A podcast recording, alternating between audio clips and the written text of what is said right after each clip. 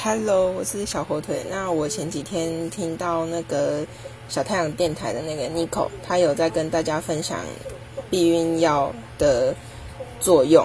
那然后我就想说，就我有回复他，然后我们就讨论了一下这方面的事情。那然后后来经过讨论之后，我们决定就是我要告诉我要来跟大家介绍一下生理周期，就是女生的月经周期是发生什么事情。然后还有避孕药的作用是什么？那然后我们之后，我们其实后来后面还有讨论到子宫颈癌的疫苗。那子宫颈癌疫苗是我后来决定要补充的，那它跟前面的月经周期还有避孕药比较没什么关系。那当然，大家等一下听我讲生理周期的话，如果觉得有点太复杂，可以就是跟我讲，或者是到 YouTube 找影片来看，因为其实它真的不是那么简单的事情，就我觉得蛮复杂的啦，就是自己看。看书看看会觉得它其实真的是很复杂的东西。好，那我们就先来介绍一下生理周期，就是月经。那生理周期在介绍之前，我们要先来就是认识一下生理身体的构造。第一个，我们就是先来介绍卵巢跟子宫。那子宫大家就知道嘛，就是一个很大很大的房间。那卵巢呢，就是它旁边跟输卵管连在一起的小房间。那这个小房间里面呢？它有一个东西叫做滤泡，那滤泡呢，就是在卵巢里面让卵子发育成熟的地方。那当滤泡排卵之后，排卵完之后，它就会慢慢萎缩变成黄体。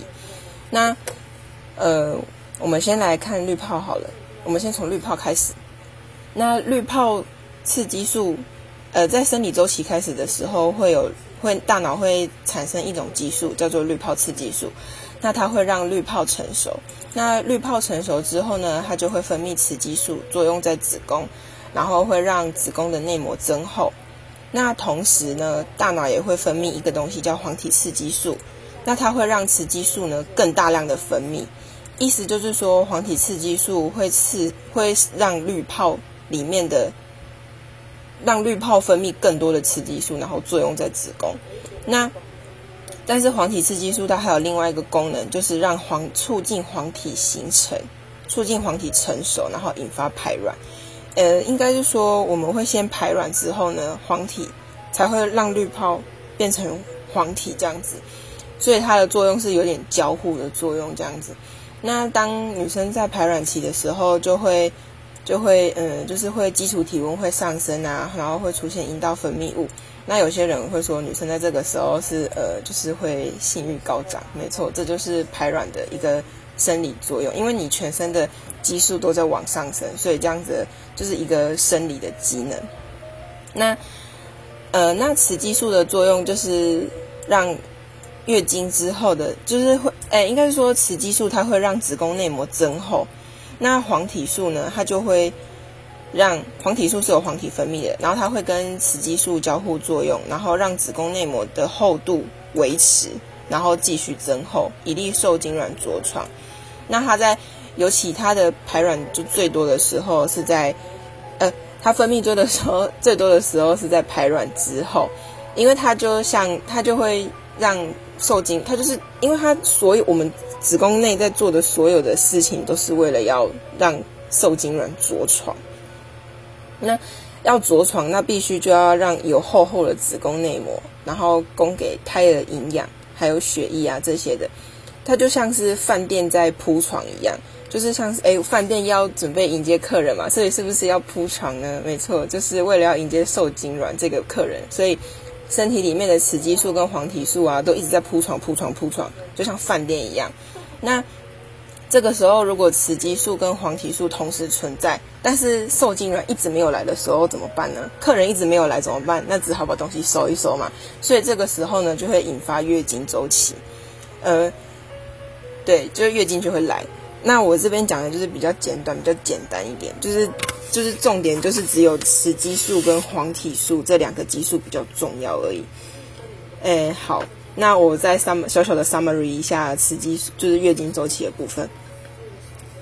呃，就是诶，雌激素是由滤泡细胞分泌的，那会让月经，呃，会让子宫的内膜增生增厚。然后呢，黄体素它会跟雌激素交互作用，然后让子宫内膜的厚度一直继续增生，然后维持它的厚度，以利受精卵着床。那它在排卵期之后呢，分泌量会更多，这样子。好，这大概月经周期就是这样子，这样子，真这样子造成的。我是把它简化一点啦。那如果听不懂的话，或是觉得诶哪里有问题，就是可以再跟我说。好，那接下来下一个地方要介绍的是避孕药。那避孕药的分类有两种。那第一种它叫做混合激素避孕药，就是我们刚刚提到的雌性素跟黄体素的混合型。那另外一种呢，就是单纯的黄体素而已。那嗯，就这两个药物的效果来看的话，其实避孕效果都差不了太多。那但是你想要，你觉得你比较适合哪一种的话，你可能要跟妇产科医生讨论过，才知道自己的体质比较适合哪一种。那诶，为什么避孕药可以调经呢？诶，因为避孕药它有两个作用，一个是延延后经期，就是有些人要出国玩，想要去像什么马尔蒂夫啊，去去夏威夷啊，去那种会玩水的地方，有的人会到妇产科跟医生说：“诶，我要延，我要调经，我要把我的经期延后。”那这个延经的延经的避孕药，呃，避孕药延经的作用就是它是在。月经来潮，月经来潮的前三天开始服用黄体素，那利用高浓度的黄体素来维持子宫内膜的稳定。意思就是说，如果黄体素很高的话，子宫内膜就会一直维持在一定的厚度，不会剥落。那子宫内膜一旦剥落，就是月经来嘛。对，那但那但是停药之后，血液就是身体里面的黄体素浓度会开始下降，那你的身体就会发现，哎，黄体萎缩了。那你的月经就会在三到五天之后就会来，那催那这就是那个延经的延经的一个药理作用。那后面还有一个另外一个避孕药，还有另外一个作用就是催经。催经药就是也是同样的道理。那它在月经来的十天之前，透过药物把黄体素的浓度拉高，拉高就是让黄体素浓度变多，然后。黄体素变多，那子宫内膜的厚度就会维持嘛。然后呢，停药降低黄体素，月经就会来了。这个这个药跟催经跟延经的作用是一样的，只是他们吃药的时间不同。就是延经是在月经来的前三天开始吃，意思就是说你月经已经来了，哎，月经还没来，月经还没来的前三天就开始吃，然后让。药物的浓度让黄体素的浓度维持在一定的高度，这样月经就不会来嘛。然后另外一个催经的吃药的时间是在来月经来的前十天就开始吃药，然后让黄体素变高，然后再停药。停药之后黄体素降低，月经就会来了。好，那。避孕的功能就是在月经来的前两个礼拜，也就是要排卵的时候，吃高剂量的雌性素和黄体素，就是我们刚刚介绍的第一种避孕药。那它就是可以抑制大脑里面的荷尔蒙分泌刺激，就是它可以抑制大脑刺激排卵的这个作用。那最保险的方式呢，就是在月经来的前一个月持续吃一般持续吃一般剂量的避孕药。那在停药之后，大概三到五天月经就会来，但是在这边要注意的是，因为我们单纯只有要子宫工作而已，我们并没有让卵巢工作，所以这个时候的卵，这时候剥落的子宫内膜就是你的月经的量，因为没有排卵的关系，是透过药物来调整你的荷尔蒙，所以子宫内膜不会变得太厚，只有很少量、很少量的月经。所以避孕药的目的就是。抑制排卵，抑制排卵，然后让月经来的时间，让月经来的时候呢，其实是没有卵子的。就是其实一般一般的月经周期呀，我们月经在来的时候，其实它会把就是没有没有受精的卵子一起排出来。那因为我们刚刚说过嘛，卵子就是等着要受精变成受精卵，然后着床，所以子宫内膜才会变得很厚。目的，子宫内膜变厚的前提就是有卵子，有卵子好不好？有卵子它才会变得非常的厚。那变得非常的厚呢，就会呃，就是变成受精卵的时候才会是一个良好的着床的环境。但是因为避孕药它没有让你排卵，所以你的子宫内膜只受到单纯单一种荷尔蒙的影响，所以它的厚度并不会非常的厚，所以月经来的量就是非常的少。对，好，那这就是避孕药用来调经跟避孕的一些作用。我觉得我这样讲好像有点复杂，可是嗯。呃，因为这个，因为这个是真的是 蛮复杂的，所以如果你们听不懂的话，可以告诉我，或者是你们可以就是上 YouTube 找影片来看这样子。我觉得 YouTube 有的有的是补习班老师他们自己做的，我觉得他们的影片都还不错，就是可以懂这样子。那如果还是不懂的话，没关系，你可以告诉我，我可以就是再想办法再更简化一点。好，好，那我们接下来最后要介绍的是子宫颈癌的疫苗。那子宫颈癌的疫苗呢？它呃，我们现在介绍一下子宫颈癌是子宫颈癌会呃，其实子宫颈癌它不是一个就是单纯自己会发生的疾病，它是它是因诶有百分之九十九的子宫颈癌是因为感染了 HPV，就是所谓的人类乳头瘤病毒。那人类乳头瘤病毒呢，它有一百多种，那会导致子宫颈癌的只有十种。那嗯诶这。子宫颈癌的疫苗，呃，现在的话可以防范第第六、第十一，还有十六跟十八型的病毒。哎，为什么？就可能有些人到这边会想说，哎，为什么？哎，疫苗就是病毒会分这么多种？因为其实人类乳头瘤病毒它只是一个总称，就像肠病毒一样，肠病毒也只是一个总称，那它有分成很多类型，那它会引发不同的疾病跟结果。就像是呃，我记得小儿麻小儿麻痹的病毒就是肠病毒的其中一种，它们只是型号不一样而已。就像是呃，在同一个班上，我们有不同的座号，但是我们都是同一班的，这样这种形容，不知道大家可不可以理解？就是呃，我们都是三年三班，可是我是二号，你是四号，他他是六号，这样子这种概念。好，那那嗯，好，那我们继续来讲，回到子宫颈癌疫苗。那其中在子宫颈癌，呃，其中在那个人类乳头瘤病毒第十六跟第十八这两种，这两种这两型这两型的那个乳头瘤病毒是比有比较在台湾有比较高的那个致癌率。那现在的疫苗呢，虽然保护力不是百分之百，但是还是相当的重要。那目前疫苗可以防范的有第六型和第十一型。因为现在疫苗有两种，第一种是四价，呃，第一种是四价，第二种是两价的疫苗。那两价的疫苗，它单纯只能防止十六跟十八这两种，这两种会导致子宫颈癌的病毒类型。那另外一种就是四价，四价的疫苗呢，它除了可以防御子宫颈癌之外，它还可以预防菜花、跟外阴癌，还有肛门癌。所以男生也是可以打，男生也可以打子宫颈癌疫苗，可是还要打第四价，他要打四价的子宫颈癌疫苗才有用。它是可以预防菜花，还有肛门癌。那呃，我们为什么？诶，因为很多人诶，我我知道有些人会，有些人有听，有些人有打子宫颈癌疫苗。那子宫颈癌的疫苗，其实它在嗯没有发生过性行为之前打，它的保护力是最好的。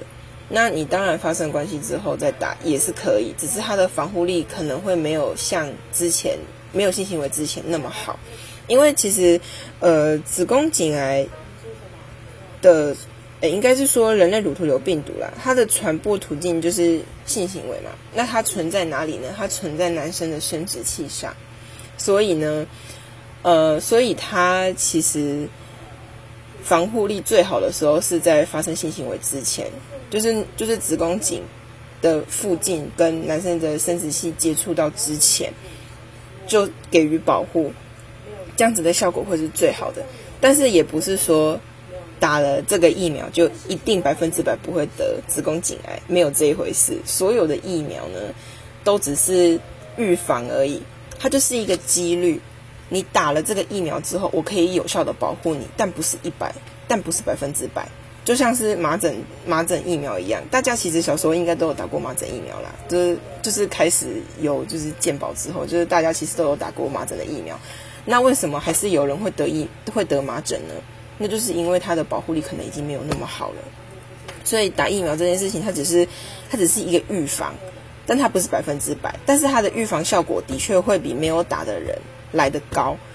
所以打子宫颈癌疫苗，其实这个是看个人自己的选择，而且他一次要打三支哦。我记得他一次要打三剂，他就是你第一剂打完之后，间隔多久要再打第二剂，然后再间隔多久之后要打第三剂。你要把三剂都打完之后，它才是一个有效的、有效的防护罩，就是一个有效的疫苗这样子。